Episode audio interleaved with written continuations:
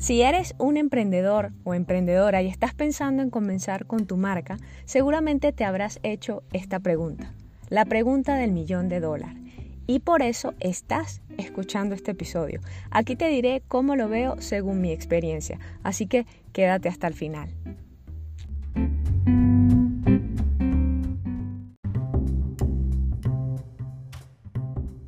Te doy la bienvenida al podcast en un 2x3 para tu marca, en donde te voy a ayudar a construir y desarrollar la identidad de tu marca y a crear tus contenidos en redes sociales. Vamos de lleno con el tema. Vivimos en un mundo en el que ganarse la confianza de las personas es una tarea compleja, pero no imposible. Cuando vemos una cara conocida detrás de un producto, le damos una entrada más rápida a nuestras vidas, ¿sí o no? Yo sé que sí. A diferencia de cuando solo vemos un producto al cual no podemos asociar con ninguna persona. Si necesitas saber cuál elegir primero, si la marca personal o la marca comercial o la empresa, mi respuesta para ti sería la marca personal. Y que en una siguiente etapa comiences con una marca comercial o como lo que o como lo coloqué en el título del episodio, una empresa, para tener las dos. Pero vamos a ver algunos aspectos para que tú puedas tomar una decisión basada en lo que quieres lograr y en los recursos con los que cuentas actualmente.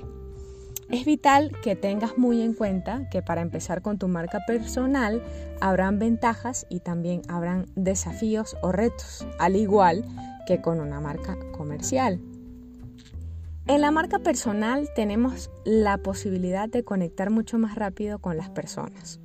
Podemos desarrollar también servicios basados o que estén ligados a nuestros conocimientos como persona o como profesionales. También tenemos muchas más historias que contar porque se liga al 100% con nuestra vida, con nuestras historias, con cómo hemos llegado hasta donde estamos. La marca personal puede llevarte a ser conferencista, escritor autor de libros y un sinfín de posibilidades, es decir, de servicios y también de productos que pueden girar alrededor de tu persona. La marca personal, como te decía, te acompaña a donde vayas y está 100% ligada a ti, aunque tú puedas luego con tu nombre crear una empresa. Por otro lado, y según lo que yo he vivido, necesitamos entrenarnos mental, físicamente y espiritualmente, desarrollar habilidades de comunicación, de liderazgo, para salir en publicaciones en redes sociales, para salir de nuestra zona de confort, para hacer videos en vivo, para dar entrevistas, para tener incluso un podcast como este y así ir creciendo como persona y como profesional. En la marca personal puedes tener un mix de servicios ligados a lo que haces y a quién eres y también puedes tener o crear productos, como lo ha hecho Sacha Fitness, Robert Kiyosaki o Gary Vaynerchuk, mejor conocido como Gary B, y Vilma Núñez, por darte algunos casos de éxito. Si quieres saber más sobre ellos, déjamelo en los comentarios de este episodio o escríbeme directamente a mi Instagram o a mi WhatsApp que están en la descripción de este episodio. Ahora, con la marca comercial. Yo recuerdo que cuando me independicé, hace 10 años, estuve trabajando primero con este tipo de marca y la verdad es que los resultados que he tenido con mi marca personal en dos años han sido mayores que los que tuve con la marca comercial durante ocho años.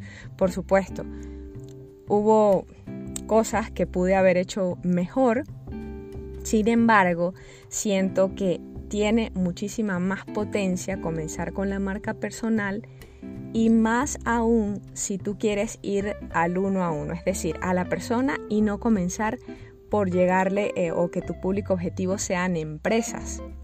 ¿Ok? O sea, lo que se llama el B2B, business to business, sino el B2C, que es business to consumer o customer.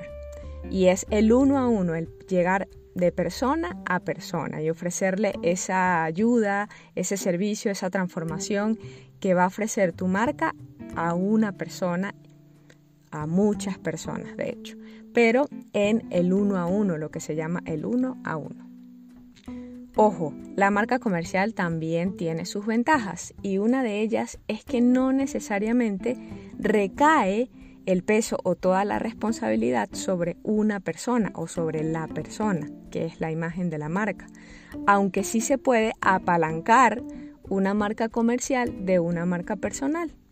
En la marca comercial o lo que coloquialmente llaman negocios, puedes tener un equipo de diferentes áreas o disciplinas y por lo tanto pueden pasar de generación en generación y perdurar durante años.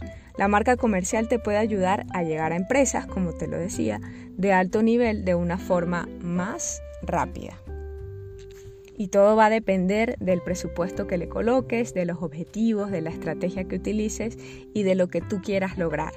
Eso sí, sea cual sea la que elijas, debes dedicarle tiempo e inversión al branding, a construir y desarrollar su identidad y bajo ninguna razón debe dejar de evolucionar.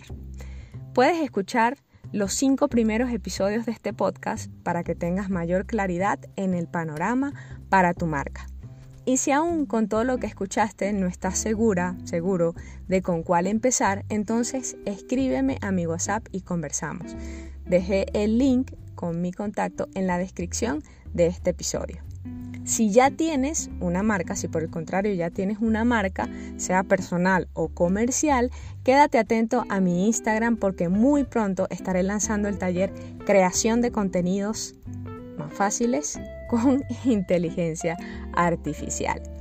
Soy Silvia Izquierdo, diseñadora y emprendedora y nos vemos en el siguiente episodio en el podcast en un 2x3 para tu marca.